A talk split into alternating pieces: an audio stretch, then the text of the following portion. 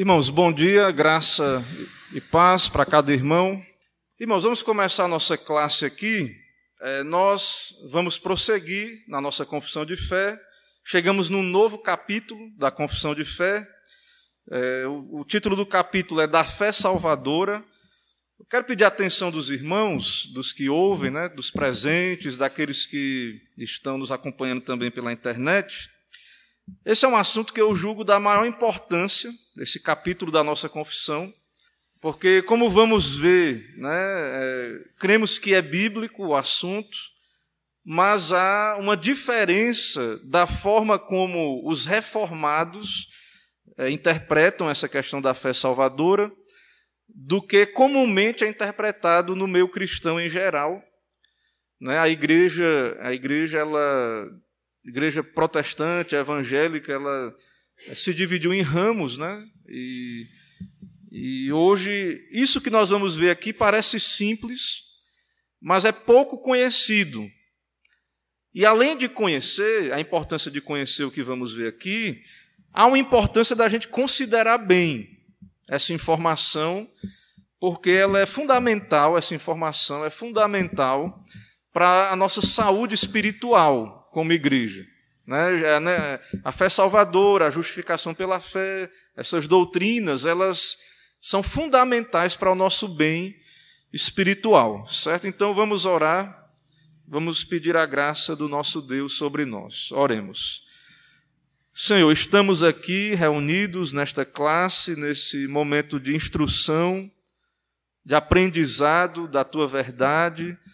Dependemos do Senhor, pedimos a tua bênção, fortalece-nos, vem sobre nós com teu espírito, iluminando a mente, trabalhando em nosso coração, nos dando a entender a importância e a solenidade desse assunto crucial para a nossa, o nosso bem-estar espiritual, tanto presente quanto eterno, e seja exaltado o teu nome na tua igreja, ó Pai. Que a tua verdade venha ser exaltada, que ela venha prevalecer, tira todo engano, equívoco da nossa mente nesse assunto, e que tão somente o teu nome seja bendito, ó Pai, nesse momento, o nome de Cristo, é o que pedimos, oramos em nome de Jesus. Amém. Ok, irmãos, então, aula 55 da fé salvadora. Palavra de Deus é a nossa base, também nossos símbolos de fé. Essa aula de hoje será baseada, o, o comentário do, da confissão de fé será baseada num livro que não, não temos ainda em português, do, do teólogo R.C. Sproul, e o livro dele, o título traduzindo seria mais ou menos Verdade que, Verdades que Confessamos. É um comentário à nossa confissão de fé também. Tem vários comentários, né, a confissão de fé, e esse é o que vamos usar hoje. Vamos começar aí lendo um versículo, né, que está lá na carta aos Hebreus, Hebreus 10, 21. Eu vou ler o. É isso? Perdão, Hebreus 10, 31. Certo? Deixa eu tentar melhorar aqui, que está meio ruim a, a minha apresentação aqui. Melhorou aqui agora.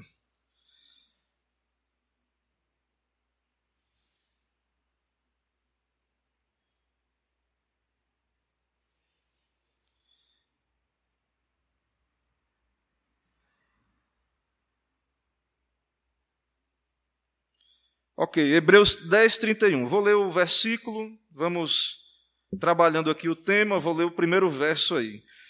Nós, porém, não somos dos que retrocedem para a perdição, somos, entretanto, da fé para a conservação da alma.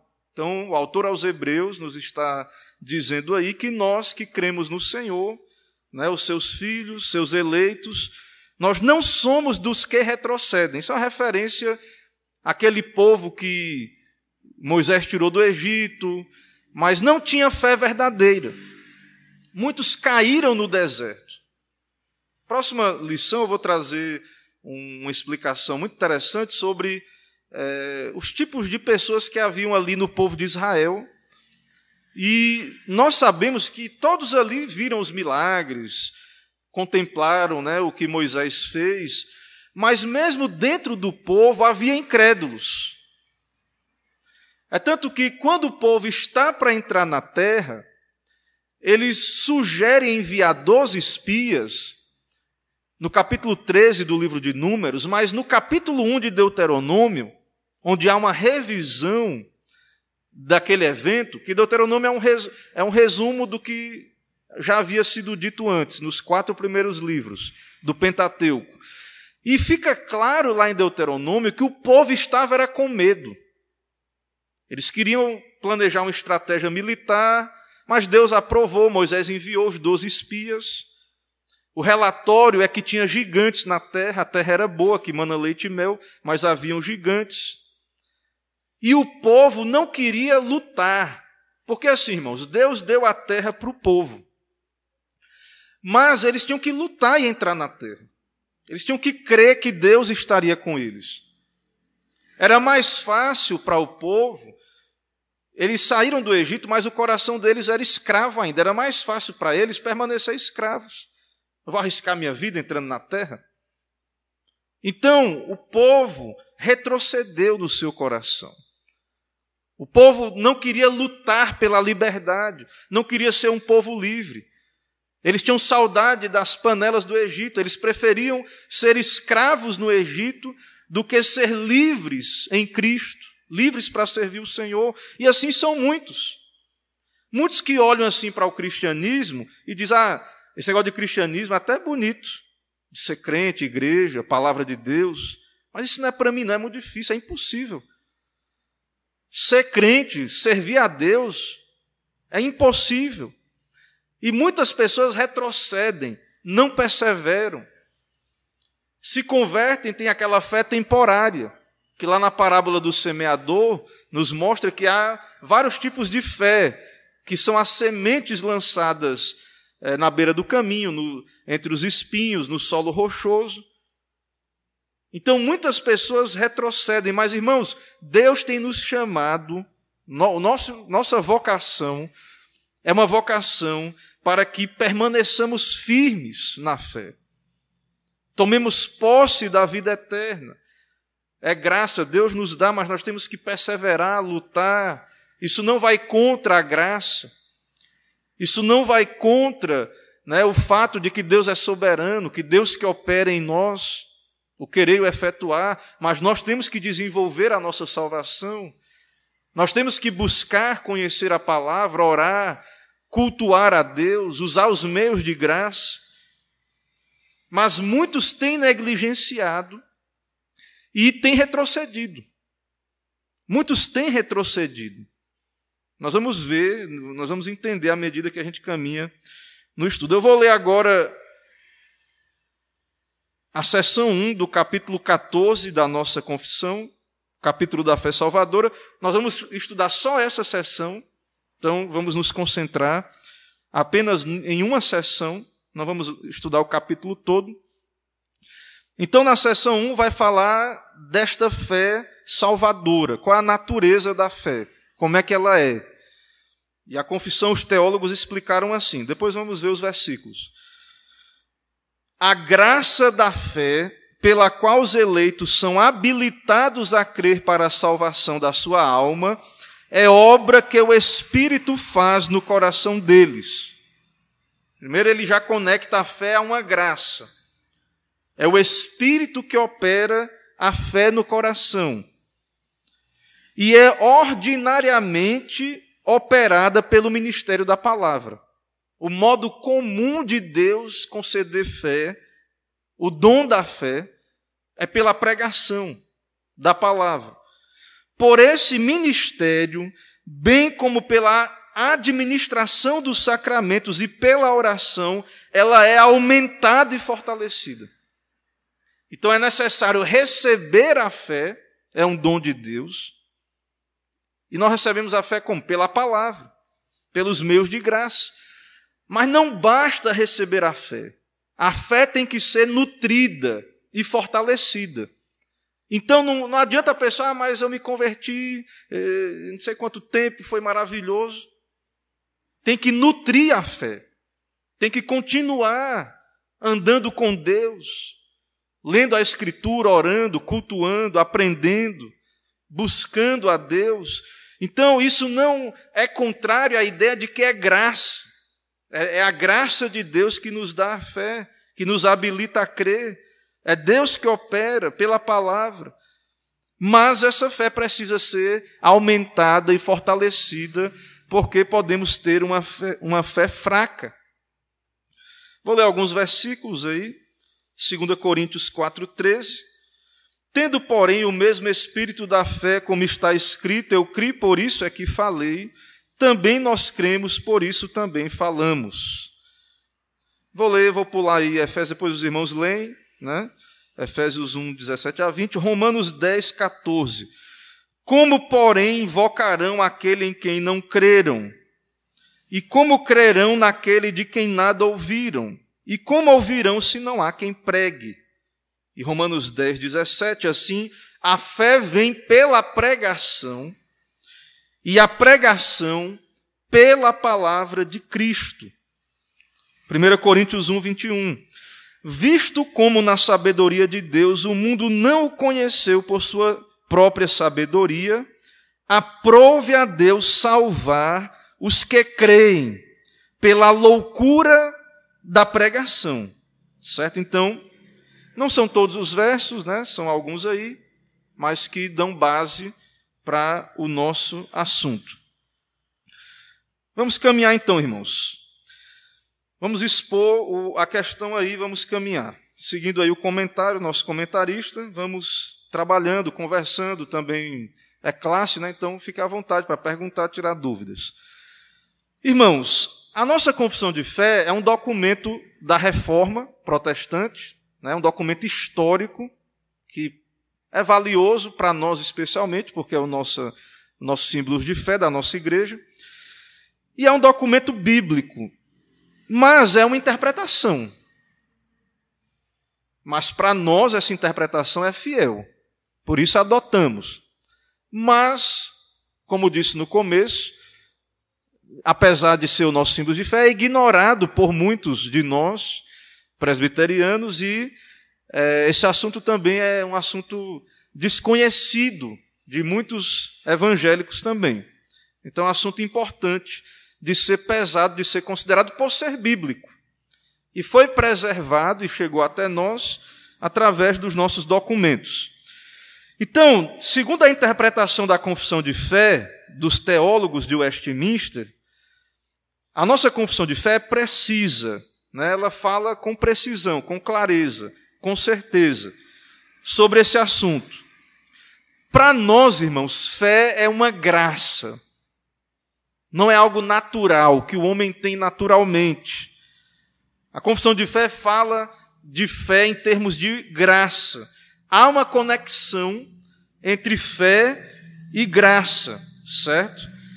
E isso é um tema constante no Novo no Novo Testamento, certo? É um tema constante no Novo Testamento, essa conexão entre fé e graça. Próximo, verso, próximo slide aí tem um famoso, famosa passagem né, de Efésios que conecta aí a fé e a graça. Porque pela graça sois salvos mediante a fé, isto não vem de vós, é dom de Deus não de obras, para que ninguém se glorie, pois somos feitura dele, criados em Cristo Jesus para boas obras, as quais Deus de antemão preparou para que andássemos nelas. Então, para nós, fé é dom de Deus, fé é graça de Deus, para nós, é obra do Espírito. O homem, por natureza, não tem, né? aí conecta com a doutrina do pecado original, da depravação total. O homem não tem fé, por ele mesmo. E mais adiante aí vamos ver que se é por graça, não é porque nada que tem em nós, não é por obras. Não é, o homem não tem inclinação natural, não há uma vontade humana inclinada para a fé. No, irmãos, fé aí é a fé salvadora. É a fé salvadora. É a fé que abraça a Cristo, que ama a Cristo. Não é só conhecimento, informação. Não é só assentimento intelectual, dizer, não, a Bíblia está certa. Não, essa fé é a fé que salva, que transforma. É dessa fé que estamos falando. Essa fé é dom de Deus. Porque, assim, de modo genérico, os homens têm fé. De modo genérico, alguém pode decidir: não, eu quero aprender mais, mas não ser um salvo, mas eu quero ler a Bíblia, quero conhecer mais. Não é isso que nós estamos falando. Né? O homem tem uma responsabilidade, ele tem uma livre agência, ele toma decisões. Mas no que diz respeito à salvação, à fé, que Deus diz: quem crê está salvo, não é essa fé genérica, é a fé salvadora. E essa fé salvadora é dom de Deus, é graça. É por isso que um tem e outro não tem, né? É por isso que nós pregamos e há um coração que, que é um solo à beira do caminho, outro coração é um solo entre espinhos, outro é um solo pedregoso e outro é um coração que produz a 30, 60 e a 100 por um. Tem fruto, é transformado. Há evidências de que houve uma obra da graça naquele coração. Então a fé salvadora não se origina no homem. O homem não tem poder por ele mesmo de crer, de ir a Cristo. Jesus diz: ninguém pode vir a mim se isso não for dado pelo Pai. O homem não tem poder de crer, é isso que nós cremos, porque é bíblico.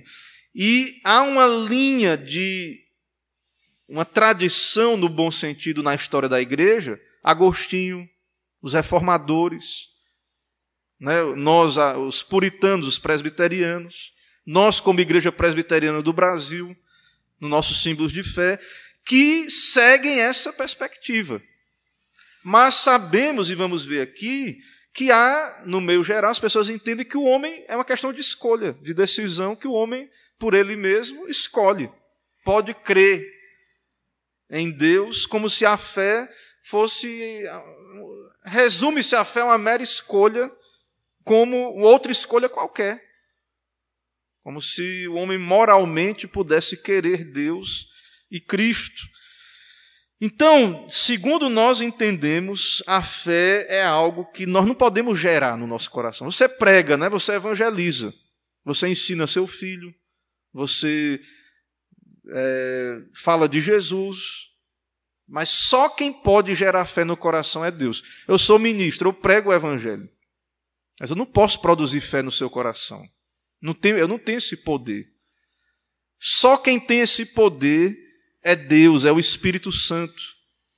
Irmãos, não, não é a eloquência do pregador, o pregador é convincente, né? tem um, um jeito de falar assim ou assim. Não é. Se alguém se converte por causa de homens, não é a fé salvadora. Né? É, é como aquela famosa história né, que Spurgeon estava andando na rua e tinha um bêbado encontrou com ele e disse: Senhor Spurgeon, eu sou um dos seus convertidos. Aí ele disse: É mesmo, você é um dos meus convertidos mesmo, que se fosse de Cristo você não estaria aí bêbado. Né? Então, assim, é, pode haver esse tipo de conversão, pessoas que seguem homens, mas não é o que a Bíblia diz, o que a nossa doutrina explica sobre essa fé sadia, né? essa fé saudável, essa fé salvadora. Então, irmãos, nós, como igreja presbiteriana, nós, como crentes bíblicos reformados, nós rejeitamos o semipelagianismo.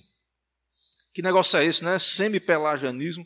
Isso é uma questão que a história da igreja discutiu. Tem um indivíduo lá, um monge britânico chamado Pelágio, que nós vamos ver um pouco aqui, mas nós não vamos nos deter nos detalhes históricos, né? Mas Agostinho, pai da igreja, entrou numa controvérsia, a igreja entrou numa controvérsia contra esse, esse cidadão lá chamado Pelágio.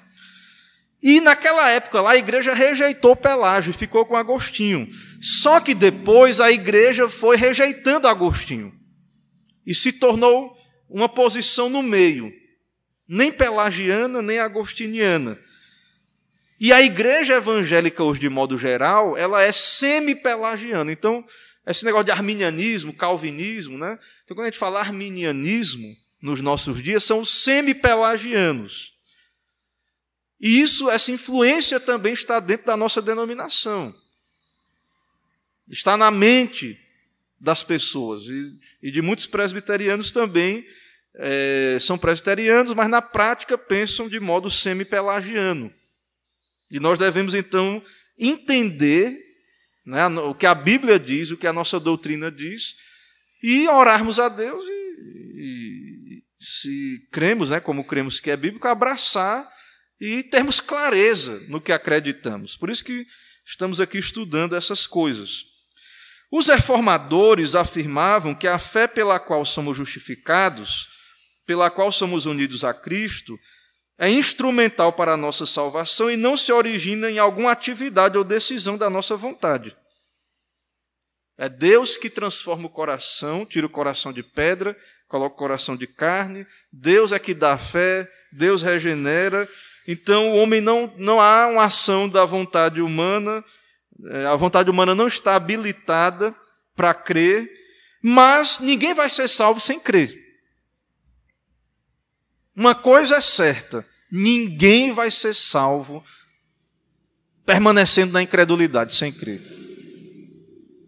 Nisso nós concordamos, né, como cristãos, com as igrejas em geral. Isso é pregado, né? Ninguém é salvo sem, sem fé, sem crer. Né? Deus amou o mundo de tal maneira né, que deu o seu Filho para que todo o que nele crê não pereça, mas tenha vida eterna. Quem crê está salvo, quem não crê está condenado. Então, essa questão da fé, né, esse, é um legado da reforma que influencia as igrejas em geral. Então nós concordamos que ninguém vai ser salvo sem fé. Mas de onde é que vem essa fé? Qual a origem dessa fé? É o homem? Ou ela é dom de Deus? Nós cremos que essa fé não procede da nossa natureza não regenerada. Então, se alguém crê, com essa fé salvífica, é porque ele recebeu de Deus o dom da fé. Nós não vemos a obra secreta do Espírito que opera no coração, mas nós vemos os efeitos. Então, eu não sei a lista dos eleitos. Eu não sei. Deus não revelou. Ninguém sabe. Mas eu sei que a Bíblia diz que se eu crer, eu estou salvo. E se eu estou salvo, eu sou um dos eleitos. Mas não é o problema, o engano é porque, como não há uma explicação de que tipo de fé, as pessoas se contentam com uma fé superficial, uma fé temporária.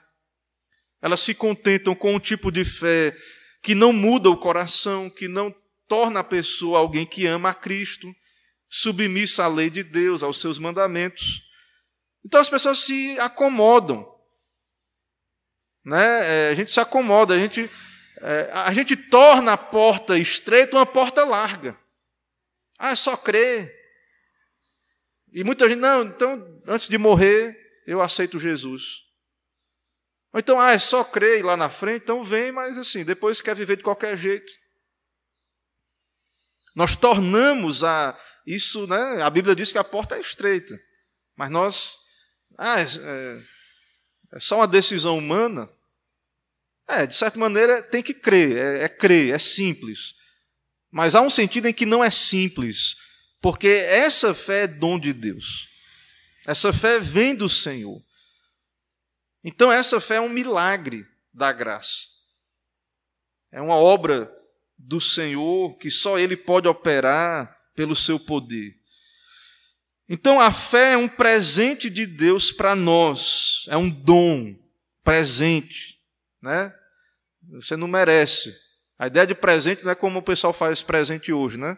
Que você dá porque a pessoa merece o presente. A ideia bíblica de dom, de dádiva aí, é um favor imerecido, né? Um presente que nós não merecemos. Todos os que têm fé serão salvos. Os que serão salvos são aqueles a quem Deus concede o dom da fé salvadora. Então tem que ter fé para ser salvo. Mas quem é que tem fé?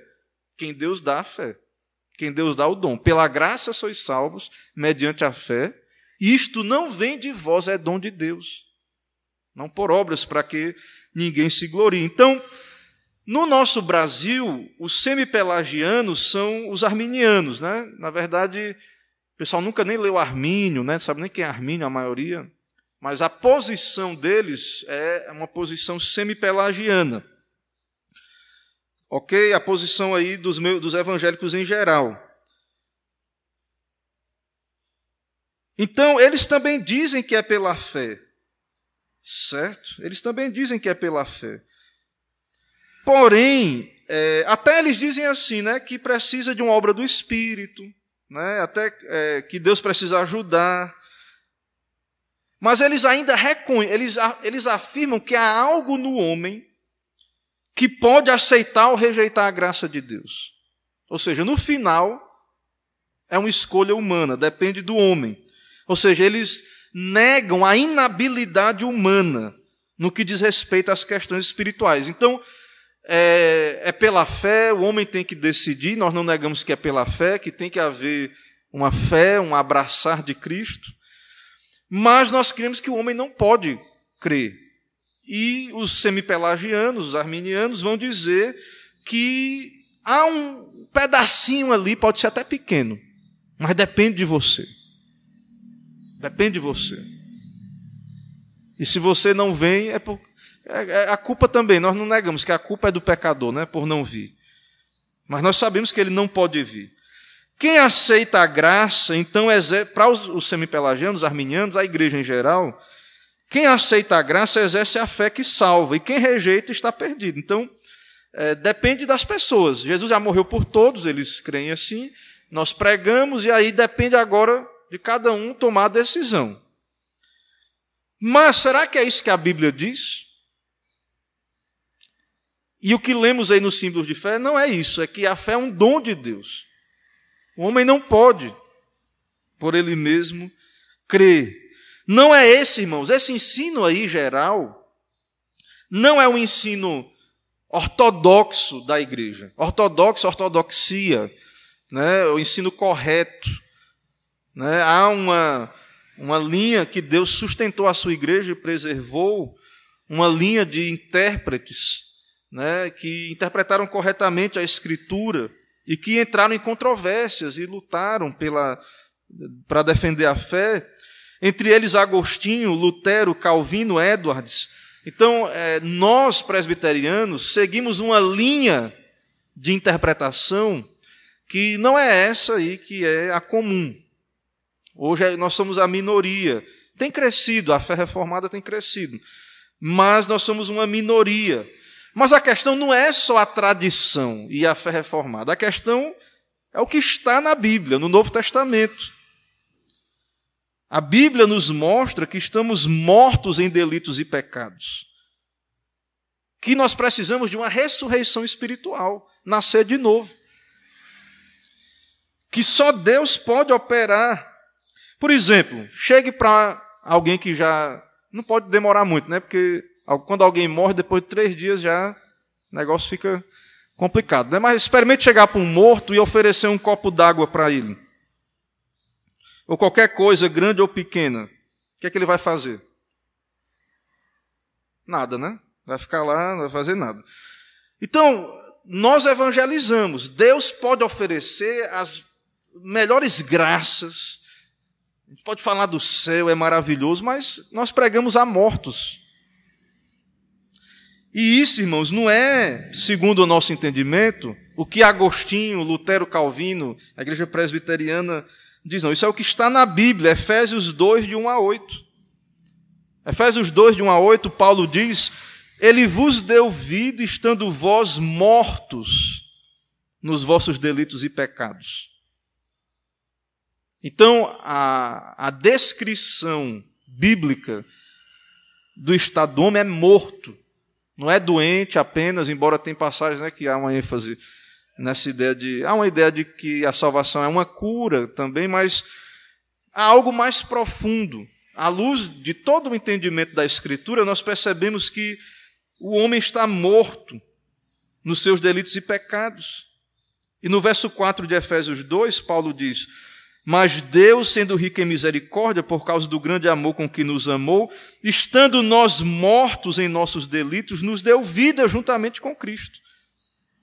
Pela graça sois salvos, né? É, pela graça sois salvos, e juntamente com Ele nos ressuscitou e nos fez assentar nos lugares celestiais em Cristo. É que nem a história dos ossos secos, né? É, filho do homem, né? Profetiza. Como é que vai viver um monte de osso seco, né? Só pela palavra de Deus. Então, irmãos, nós é, entendemos com outros irmãos do passado, entendemos que o homem está morto. Então, lembre da doutrina da depravação total, do pecado original. Lembre disso, dessas doutrinas. Então, não adianta, não é que há um defeito no Evangelho.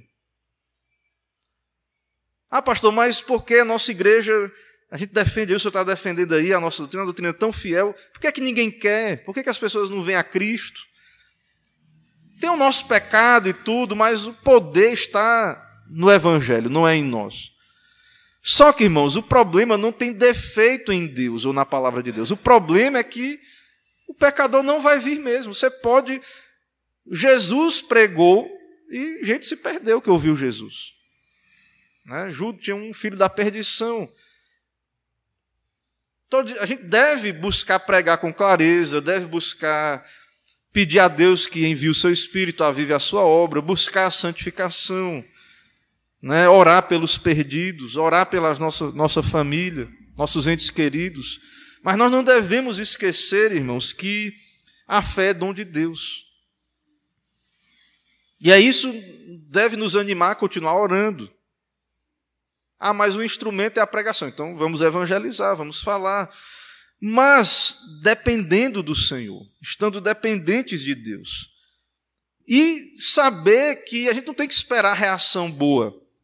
Está pregando para gente que não quer. Pessoas mortas espiritualmente. Não é para, a gente não prega para se sentir bem. A gente prega a verdade, a gente fala do evangelho de Cristo, do seu evangelho. E aí pertence ao Senhor a salvação dos perdidos. Certo?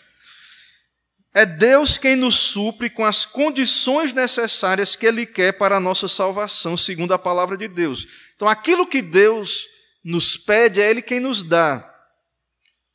Muitos questionam: ora, se como é que Deus pode pedir para o pecador que ele creia se o pecador não pode crer? Não é injusto isso? Não é loucura, não, pregar para mortos? Meus irmãos, esse, esse, é o debate entre Agostinho e Pelágio, que nós vamos ver aí. Pelágio, ele, tava, ele era um moralista, Pelágio era um moralista, e ele estava preocupado com o comportamento da igreja, dos membros da igreja certo? É, o pessoal estava vivendo de modo relaxado, né? Na igreja, vivendo de modo relaxado. E ele queria que a igreja se tornasse um povo mais consagrado, mais justo. E ele, ele sabia da oração de Agostinho. Qual era a oração de Agostinho? O que foi que Agostinho orou? Né? Ó Senhor, conceda o que você comanda e ordene o que você quiser. Ou seja, Senhor, pede para mim o que o Senhor quiser mas me concede o que o Senhor me ordena. E Pelágio até concordou que, como Deus é Senhor, ele pode pedir o que ele quiser. Mas, no entanto, ele não concordou com as palavras de Agostinho: conceda o que você ordena ou comanda. O que isso quer dizer? Né? É que Pelágio ele cria que o homem por ele mesmo podia ser, ter moralidade, obedecer a Deus. Ou seja, ele anulou a graça. Para ele não era necessário a graça para que possamos nos converter, ir a Cristo. Por que, que ele pensava assim? Porque a lógica dele é a seguinte: Deus não pode, não vai me pedir algo que eu não possa fazer. Deus não pode pedir ao pecador algo, isso é injusto na mente dele. E aí Agostinho explicou por que, que não é injusto. Porque para Pelágio, se Deus diz assim, ó, sede santos porque eu sou santo. É, mas eu não consigo, Senhor, não, não dá. Então para Pelágio é injusto pedir. Até a gente, humanamente falando, né, é, a gente sente essa injustiça, né? Um filho, quando o pai pede uma coisa para o filho que o filho não pode, não, não consegue, né? Aí o filho, opa, não, é injusto. Mas há uma lógica nisso. Mas a questão, irmãos, é que Deus nos criou justos e santos. Se nós não conseguimos fazer o que Deus nos pede, a culpa não é de Deus. E aí, Spru, ele usa uma ilustração que é a seguinte: Imagine que você tem uma roça lá e tem um trator, você contrata uma pessoa e diz: Ó, oh, está aqui o trator, a gasolina, é, faça aí, passe o trator aí. Agora, ó, tem um buraco ali, viu? Não vá para aquele buraco, não, porque se você for para lá, o trator vai cair e você não vai conseguir fazer o trabalho. E aí, o dono do terreno, você que é o dono do terreno, sai. Quando você vira as costas, o cara vai cair dentro do buraco. Aí quando você volta, aí pega um indivíduo lá, aí cadê? Você não fez o trabalho? Aí ele diz assim: Não, mas eu caí dentro do buraco. Como é que eu ia conseguir se eu cair dentro do buraco? Aí você diz, sim, mas é culpa sua. Então Deus, quando ele vem ao homem, a ideia, a ilustração é, quando Deus nos vem e diz, ó, seja santo, se arrependa, se converta. Ah, mas eu não posso, sim, mas é culpa do homem, por causa do pecado de Adão, do pecado original, dos nossos pecados. Então a resposta de Agostinho é que nós realmente não podemos obedecer a Deus sem a graça de Deus, por natureza. Mas isso não é culpa de Deus. O homem é responsável. Então, é, nós vemos aí, Agostinho respondeu que o homem como originalmente criado, era capaz de ser santo. Quando Adão caiu, a punição que veio sobre ele e sobre a raça, né, foi a depravação da natureza. Deus puniu o pecado, né, com o pecado, para que nascêssemos em pecado. Então, toda a raça caiu. A ideia é essa aí do texto. Todos nós nascemos numa condição de queda, pecado original. Então, Pelágio anulou o pecado original, completamente Pelágio. E os semi-pelagianos, embora não neguem a queda e o pecado, mas eles amenizam. Ah, mas não é, o homem pode ainda escolher. Ficou ruim a situação, mas não é tão ruim. Então, o fato do homem estar caído não absolve ele né, do que ele tem que fazer, da responsabilidade dele. Não absolve, não há desculpas segundo a Escritura, né? segundo é, vemos aí na palavra de Deus. Mas você diz assim, mas pastor, a gente não vê que os homens podem tomar decisões? Se a pessoa que não é crente, ela quiser abrir a Bíblia e ler, ela não pode? Investigar se a Bíblia é verdade? Se ela quiser vir para a igreja, mesmo não tendo fé salvadora, ela não pode fazer isso? Irmãos, entendam, é isso, é justamente isso não é só esse tipo de decisão ou fé genérica que estamos falando. Certo? Não é isso. A fé salvadora, ela tem várias dimensões.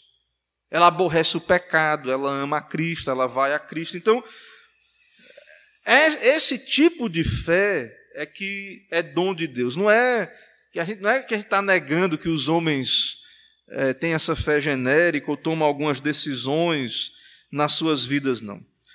Certo? Então, os homens sim são capazes de tomar decisões, é verdade. A pessoa que recebe verdadeiramente Jesus não só o abraça como verdadeiro Salvador, mas ele tem afeição por Cristo. Há uma mudança, uma nova natureza, as inclinações mudam. É, eu já falei sobre isso aqui em outros estudos. Certo? Nós já falamos sobre isso. Mas aí, diante disso, então, vem a pergunta: Deus dá o dom da fé para todos. Então, as pessoas aí fora em geral, elas creem que Jesus morreu por todos, todos podem crer. Mas nós dizemos que a fé é um dom de Deus. E por que, é que Deus não dá essa fé para todos? A resposta é clara, né? Que ele não deu para todos, né? Nós sabemos que tem aqueles que estão perdidos e vão se perder, infelizmente. Mas a responsabilidade, né, a culpa, recai sobre o pecador. E nós cremos que todos nós, mesmo os eleitos, também merecíamos essa morte e estávamos perdidos já. E nós sabemos, irmãos, que Deus dá essa fé apenas para os eleitos. Uma das coisas que Deus faz pelos eleitos é lhes dar fé, ele regenera, ele chama. Então nós não temos como negar a eleição, a predestinação, está na Bíblia, né? Pessoa, muita gente não gosta nem da palavra, não gosta nem de ouvir. Eleição, predestinação. Está lá, Romanos 8, 29 a 30. Porque os que dantes conheceu também predestinou para serem conformes à imagem do seu filho, a fim de que ele seja o primogênito entre muitos irmãos. E aos que predestinou, a estes também chamou, e aos que chamou, a estes justificou, e aos que justificou, estes glorificou. Então há uma conexão entre a eleição, o plano eterno de Deus, né, e a justificação e tudo isso aí. Então, o plano da salvação repousa sobre a graça de Deus. Tudo é pela graça. Deus nos escolheu. Deus nos dá a fé. Nós ouvimos a mensagem, mas aí não foi só a voz do pregador humano. Deus nos fez ouvir a sua voz. A vocação interna, não é. Eh, nós pregamos, evangelizamos, prego o evangelho, as pessoas ouvem a voz externa. E enquanto estamos evangelizando e pregando, Deus fala ao coração, há uma voz interna. Quando nós cremos para a salvação, nós ouvimos essa voz interna, nós fomos ensinados por Deus. Isso é graça. Depende de Deus. Né? Não é o poder do pregador, não é os diplomas do pregador. Certo? Não é nada né, meritório, é graça do começo ao fim. Então, essa graça da fé capacita os eleitos a crer para a salvação das suas almas. Deus nos capacita a crer. Isso, irmãos, é, é impulso para missões. Quando a gente lê a história da igreja, a história das missões, o indivíduo foi lá entre os índios, um povo pagão, uma cultura completamente diferente da nossa. Às vezes, o índio ou o pagão, ele era evangelizado pela cultura do colonizador, do opressor. A gente vê os missionários, né? Indo lá, enquanto o missionário está aqui trabalhando, o, o, aqueles da nação lá estavam oprimindo, colonizando. Dizer, como é que aquelas pessoas iriam crer, né? E a igreja de Cristo, os fiéis, né, aqueles que creem na palavra, no poder da palavra, iam lá, pregavam, demonstrando né, o evangelho. E Deus converteu pessoas ali. Uma cultura totalmente pagã, totalmente distante de uma, de uma cultura civilizada, nos nossos termos, né? E Deus converteu. Por quê? Porque a fé é dom de Deus. Porque Deus tem eleitos ali, naquele, naquele povo, naquelas nações. Nações canibais. John Patton, um, um missionário, ele foi pregar entre os canibais. E teve um indivíduo que disse: Ó, tu vai ser devorado, porque pouco tempo antes tinha, tinha ido um e tinha sido devorado. Aí ele disse: Sim. Aí o cara que falou isso já tinha idade, né? Ele disse: É, mas você vai morrer também, vai ser devorado pelos vermes. Para mim não faz diferença se eu vou ser comido de canibal ou de verme. E foi. Sofreu, apanhou e depois aquelas ilhas lá de canibais se converteram, muitos se converteram. Porque a fé é dom de Deus. A fé é dom do Senhor, vem de Deus. Então, é, Muitas pessoas se perguntam, né, se é Deus que leva as pessoas à fé, né, é, não nossos poderes de persuasão, por que devemos evangelizar? Para que, pastor, tem predestinação, eleição? Se Deus quiser, não vai se converter? Para que negócio da igreja sair evangelizando? Para que fazer isso? Irmãos, o Espírito usa a pregação, a palavra. É um instrumento, está lá, nós citamos os versículos. E Paulo cita em Romanos 10, 17: A fé vem pelo ouvir, né? pelo ouvir, e ouvir a palavra de Cristo. E como pregarão se não forem enviados? Né? Como ouvirão daquele de quem nada ouviram? E como ouvirão né, se, se não há quem pregue? E como pregarão se não forem enviados? Né? E quão formosos são os pés daqueles que anunciam coisas boas. Então, a fé é um dom de Deus. Mas o meio comum, Deus pode converter alguém ali na Bíblia em casa? Pode. Não é o método comum, mas acontece. Né? A pessoa está lá, já teve contato com a Bíblia, às vezes está lá meditando, orando, e em angústia espiritual, e Deus vai lá e converte. Deus pode fazer. Mas o ordinário, a nossa confissão de fé nos ensina que o método ordinário comum é a pregação. O Espírito normalmente trabalha através da palavra. E a coisa maravilhosa é que Deus chama seu povo para que proclame essa palavra. Então, nós, como igreja, estamos aqui para pregar a palavra. Não é para dar fé, porque quem dá fé é Deus. Não é para a gente não converte. Muita gente tem medo, né, de vir para uma igreja evangélica. Ah, as pessoas vão me forçar a me converter lá na igreja. Vai ter aquele apelo, né? Então, assim, muita gente nem quer mais vir para a igreja evangélica, não, porque eles acham que é a gente que vai converter eles. Tem até medo de vir. Ah, vão querer me mudar lá, me converter. Não, irmãos. Quem converte é Deus. Nós pregamos a palavra para o bem das almas. E se você que não é crente, né, se você Deus está lhe despertando para essas realidades, você precisa crer no Senhor.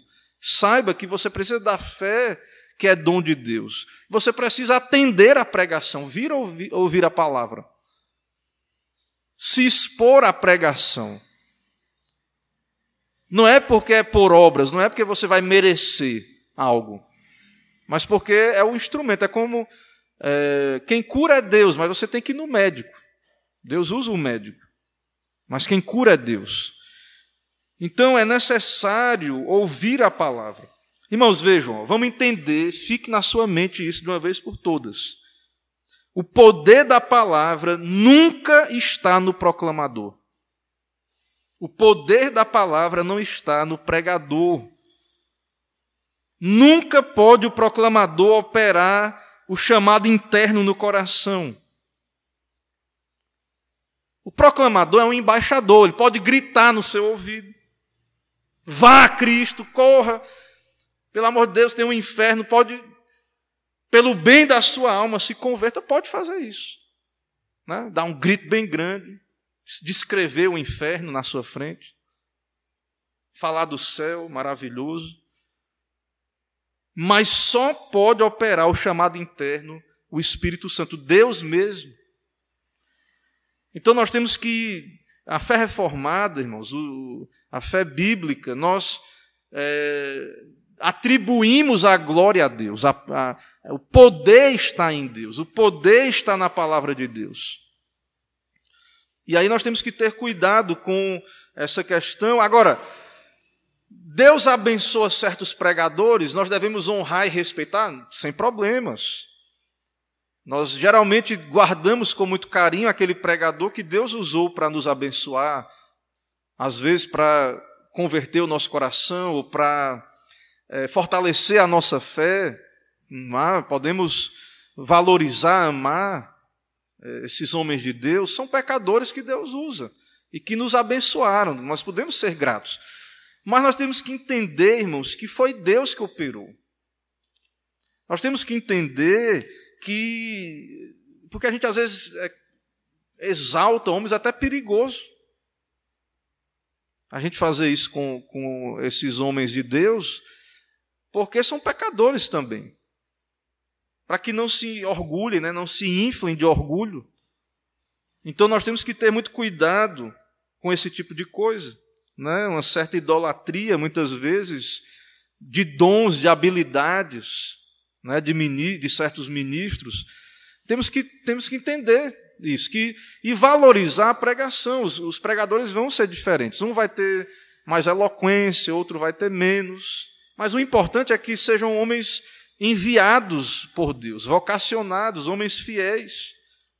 que preguem a palavra de Deus com fidelidade e que Deus esteja usando para nos nutrir espiritualmente.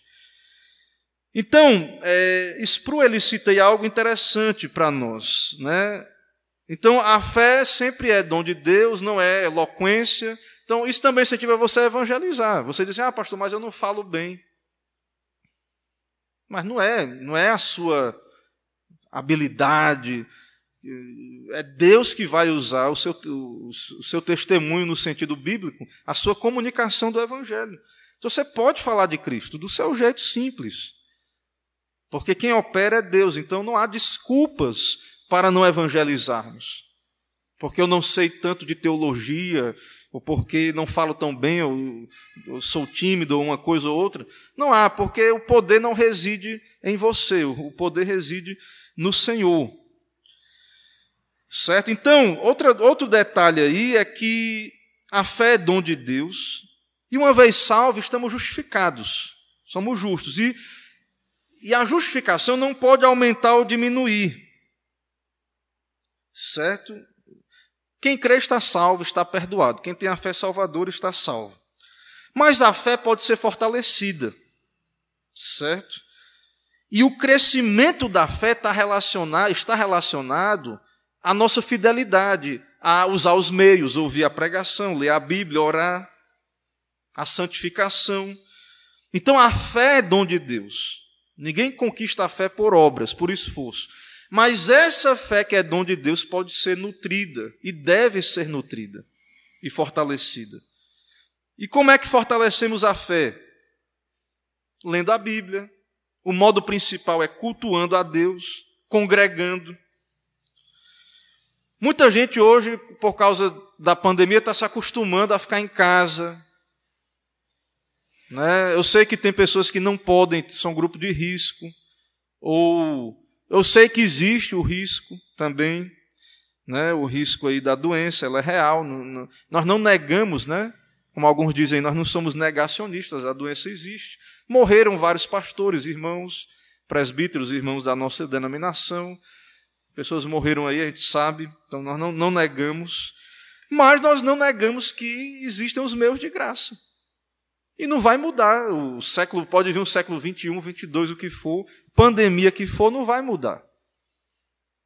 O que Deus estabeleceu na sua palavra. Então Deus estabeleceu meios para nutrirmos a nossa fé, participando da congregação, cultuando especialmente, mas congregando. Um salvo vai perder a salvação se não vier para a igreja? Não, não vai. Algum regenerado, ah, uma circunstância, ele não pôde estar na igreja, vai perder salvação? Não. Mas a fé vai enfraquecendo. Vamos ficando fracos na fé, certo? Então, a importância do culto, da pregação, do congregar, né? não é que a gente vai conquistar mérito ou nos salvar porque vimos muito à igreja ou coisa desse tipo. Salvação é dom de Deus, é graça. Mas o salvo, irmãos, ele vai querer é, ser fortalecido no Senhor. Ele vai querer mais santidade, mais graça, uma fé mais forte. E isso está conectado ao uso dos meios de graça, especialmente a pregação. Uma outra maneira de fortalecer a fé é a correta participação dos sacramentos, quando vemos um irmão sendo batizado, uma criança, ali a aliança de Deus com o seu povo. Quando vemos pessoas se convertendo, Deus operando, a igreja sendo santificada. Então, a congregação, os meios de graça, Deus usa isso para nos fortalecer a fé. E por fim, eu vou ler novamente a sessão que trabalhamos e abrir para perguntas, né, que o tempo acabou já. Então, repetindo a sessão que estudamos, a graça da fé, pela qual os eleitos são habilitados a crer para a salvação de sua alma, é obra que o Espírito de Cristo faz no coração deles. Espírito de Cristo, né? o Espírito Santo que Jesus envia. Então, a graça da fé, pela qual os eleitos são habilitados a crer para a salvação da sua alma, é obra que o Espírito de Cristo faz no coração deles. É dom de Deus, é obra de Deus. É isso que nós cremos. E é ordinariamente operada pelo ministério da palavra. Por isso que para nós a centralidade da pregação no culto. Por isso que a Bíblia tem que ser anunciada, Cristo, a, questão da reforma, o retorno à Escritura, o zelo pela Escritura, pela pregação. Porque nós entendemos a importância desse meio que Deus nos, nos dá isso é fruto, né, do, é uma herança da reforma protestante, especialmente. Você vê que na igreja romana, antes da reforma, o pessoal nem, nem entendia o que estava sendo pregado, havia uma ênfase nos sacramentos como algo que transmitia graça, sem passar pelo entendimento né, das pessoas. Então, o modo ordinário de Deus da fé é pelo ministério da palavra. Então as pessoas nascem de novo, creem, se convertem pela pregação. Veja o valor disso. Né? Então, o valor disso não está no homem, mas Deus levanta homens, envia esses homens. E nós devemos desejar nos submeter a esses meios de Deus, é um meio de Deus. Não é invenção da denominação para dominar as pessoas, não é coisa humana, não é Deus que estabeleceu essas coisas por esse ministério, bem, ó, veja que é um ministério, um ministério, um serviço, é um ministério que não é inventado. É um ministério bíblico, é um ministério da palavra, né? um ministério da igreja, da pregação. Esse ministério, né? É, por esse ministério, bem como pela administração dos sacramentos e pela oração, ela é aumentada e fortalecida. A fé é aumentada e fortalecida. Então, você crê, e aí pronto, fica em casa, né? É, stop Covid, né? Fica em casa, creu, fica em casa agora, não. O crente, o cristão, ele vai entender que ele creu no Senhor, mas ele precisa nutrir a fé dele. Precisa nutrir, ele precisa da pregação da palavra.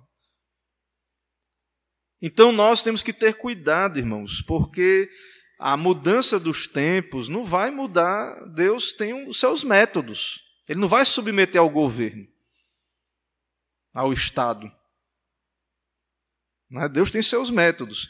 A gente vai ter que. Eh, tem fotos aí das igrejas lá, o pessoal na época da gripe espanhola, todo mundo de máscara na rua, que era mais ventilado. Mas as pessoas não abandonavam a, a congregação. Então, é, é, veja que é uma coisa tão atual, né, e a gente tirou da nossa doutrina, da nossa confissão. É um conhecimento confessional.